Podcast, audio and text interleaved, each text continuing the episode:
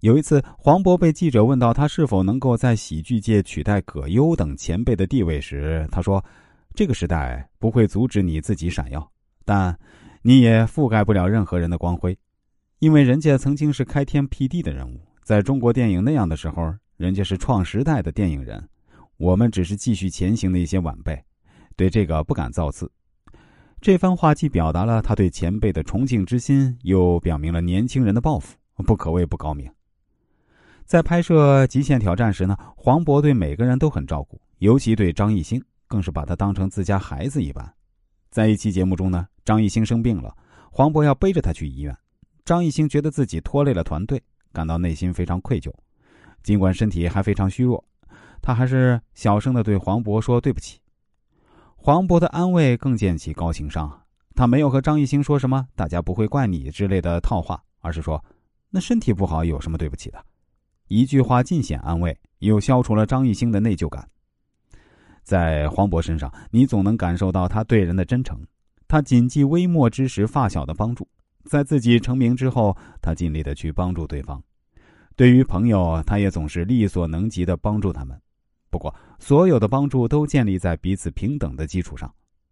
黄渤说：“所谓的高情商，就是不让自己和别人感到尴尬，尤其是在夸赞别人这方面。”要既真诚又显得不那么肉麻。周星驰邀请黄渤演孙悟空，黄渤一开始是拒绝的。他这样说：“您这座山太高了，我翻不过去。”拒绝的同时，顺便把对方呢也夸到了一个新高度，让人听了心中也舒服。在电影《亲爱的》中，赵薇饰演农村妇女，和平时的大眼美女判若两人。黄渤也不忘对赵薇卖乖。但你把他扔村里，怎么也是个村花啊？他夸赞赵薇是村花，不仅富有情趣，还恰如其分的赞美了赵薇乡土味十足的新扮相。无论是赵薇还是大家，都会觉得黄渤的赞美机智而不失幽默，诚恳又不乏情意。黄渤的高情商不仅体现在巧妙的化解尴尬、平易近人、真诚接地气儿，还体现在与人交往时候的分寸感。分寸感是一个非常重要的东西，如果拿捏不好，幽默很容易变成耍贫嘴。很多人有时图嘴上一时痛快，把话说大了，或者玩笑开过了，就造成大家都尴尬的局面。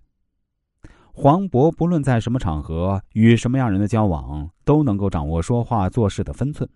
他虽然喜欢搞笑、开朋友的玩笑，但从来不去触碰别人的痛点。